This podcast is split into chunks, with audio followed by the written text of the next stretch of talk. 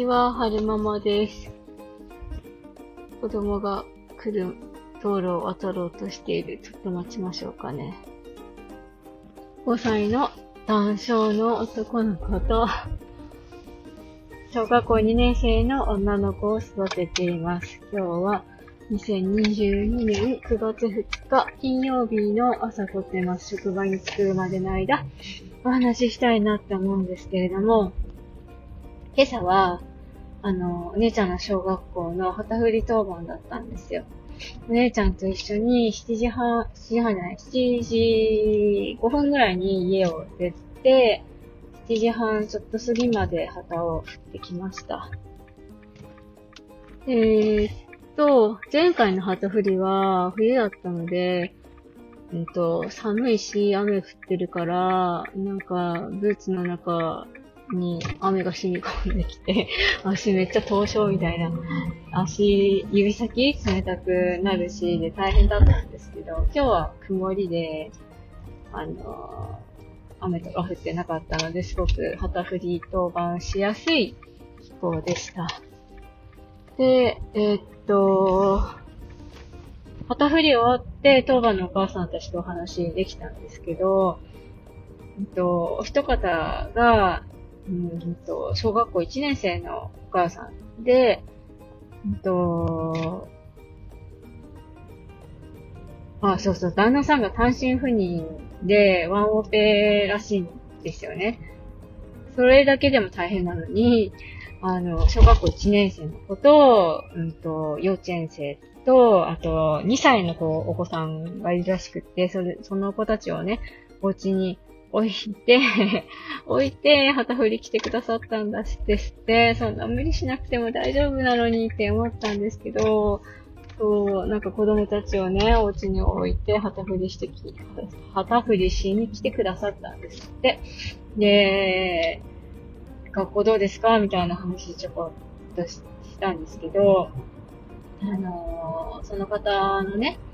小学校1年生のお子さんはもう、あの、一人で学校に行けなくって、送って行ってあげてるんですって。で、私もその、5月す過ぎまで、あの、教室までついて行ってたので大変でしたよ、なんて話したんですけど、今日、今9月じゃないですか。今日の段階で、今日肩振りしてる途中にも、一人、うんと、あの、お母さんがね、子ちゃん、まあ、について学校まで行ってる姿が見れたので、毎年いるんだよなーって思うのと同時に、なんか、うち、うちはね、私は、うんと、5月ちょっと、まあ、ゴールデンウィークちょっと過ぎうん、いつだったっけな ?5 月の下旬ぐらいまでだったかなあの、教室までついてって、本当に、なんだろうな 大変だったんですよね。学校までついてってバイバイでおしまいじゃなくって、もんで離れられなくって、教室までついてって、で、教室までついてってバイバイできればいいんですけど、アパート離れたくないとか言ってね、こう、号泣されちゃうとこっちもすごく心苦しいじゃないですか。でも仕事もあるし、みたいな感じで、あの、時間に迫られる中、無理やり引っぺがして帰ってくるってことが数日続いていて、すごくこう精神的に苦しかったんですよね。で、その今日、ほら、今9月でしょ ?9 月で一緒にね、お子さんとついて学校に行ってる姿見ると、なんか、胸、胸がこう、締め付けられる気持ちっていうか、お母さん頑張れっていうか、もうわかるよ、大変だよねって思いながら見送ってました。なんか、なんとかしてあげたいなーなんて思ったんですけど、皆さんの身の回りに、そういう学校一人で行けなくて、お母さんが学校までついて行ってる子とかって、どのぐらいいらっしゃいますか？なんか、うちのお姉ちゃんの小学校はそういう子が多い気がするんですけど、うん、なんとかこう、なんだろうな、その家庭家庭、それぞれじゃなくって、もうちょっとこう、町内一覧となって何かこう、解決策みたいなの見つけられたらいいなぁ、なんてあの、ふと思ったので、来年は、うんと、超子供会の役員になれたらいいなぁ。それで、なんかこう、助けになればいいなぁ、なんて思ってるんですけど、私みたいにこう、なんとかしたいっていう人少ないのかなって言ったら、また叩かれちゃうのかなとか、思ってます。で、ここから先はガラッと別のお話。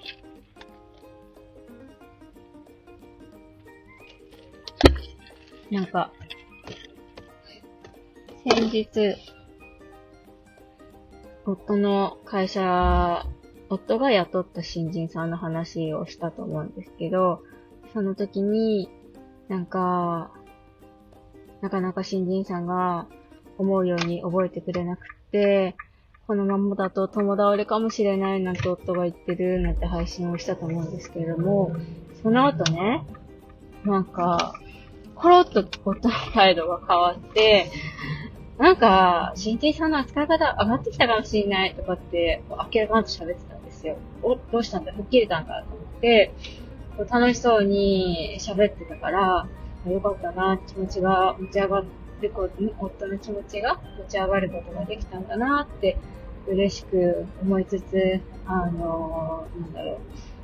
ものすごいこう、荒れ狂ってこう沈んでた のは何だったんだっていう、まあ、複雑な気持ちもありつつ、まあ、夫がね、気分が上がってくれたんだったらよかったなって思ってたんですけど、思ってたんですけど、昨日ね、夫が帰ってきたらなんか沈んだ顔してるんですよ。どうしたの？なんかあったの？って、なんか昨日って全然雰囲気違うけどって言ったら、なんかまだね、ダメかもしれないとか言うんですよ。もう、と思って。ちょっと不安定かって思いつつ、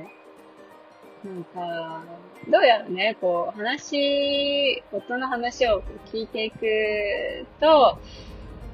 なんか、その仕事ができないとか、仕事が覚えられない新人さんにイライラしてるじゃなくて、多分ね、その新人さんの仕事に対する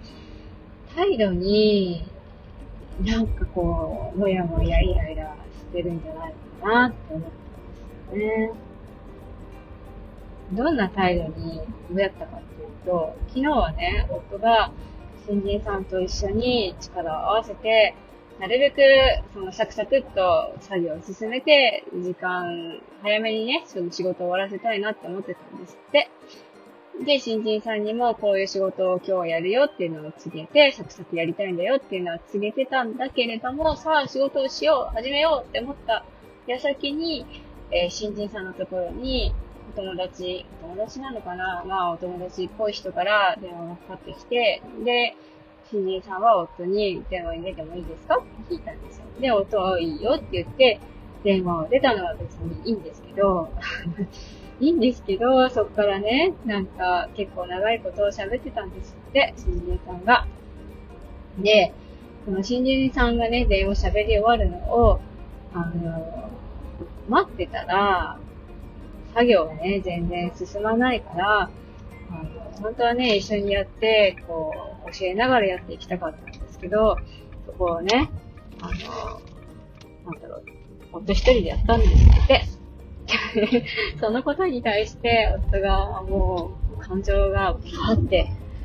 あんか上がってきちゃって、でもダメだ、一緒に仕事できないと思って、ちょっと離れて仕事してたっていうことがあったらしいんですよね。うん、なんか、まあね、急なね、要件だったら、まあ出る必要があると思うんですけど、長話になりそうだったら、普通、まあじゃあまあ、今仕事中だからまた後でね、とか、なると思うんですけど、まあその辺の配慮がね、しづらい方なので、なんかね、多分夫、夫がね、私はその現場にいたのでわからないんですけど、夫が言うには、なんかプライベートな話題を楽しそうに長々と喋ってることが、ちょっとね、夫的に気に入らなかったでそう、そうなんですよね。夫の仕事に対する、なんだろう、態度、っていうか考え方は、まあ、基本に、うん、なんだろう、ご飯を抜いてでも、いいから仕事するとか、一旦お家帰ってきて、子供たちの世話とかしてくれて、で、また夜中起きて仕事しに行くとか、割と自分を犠牲にしながら仕事してる人なので、やっぱりその、仕事より自分のこと大事にする人は、ちょっとね、許せないんでしょうね。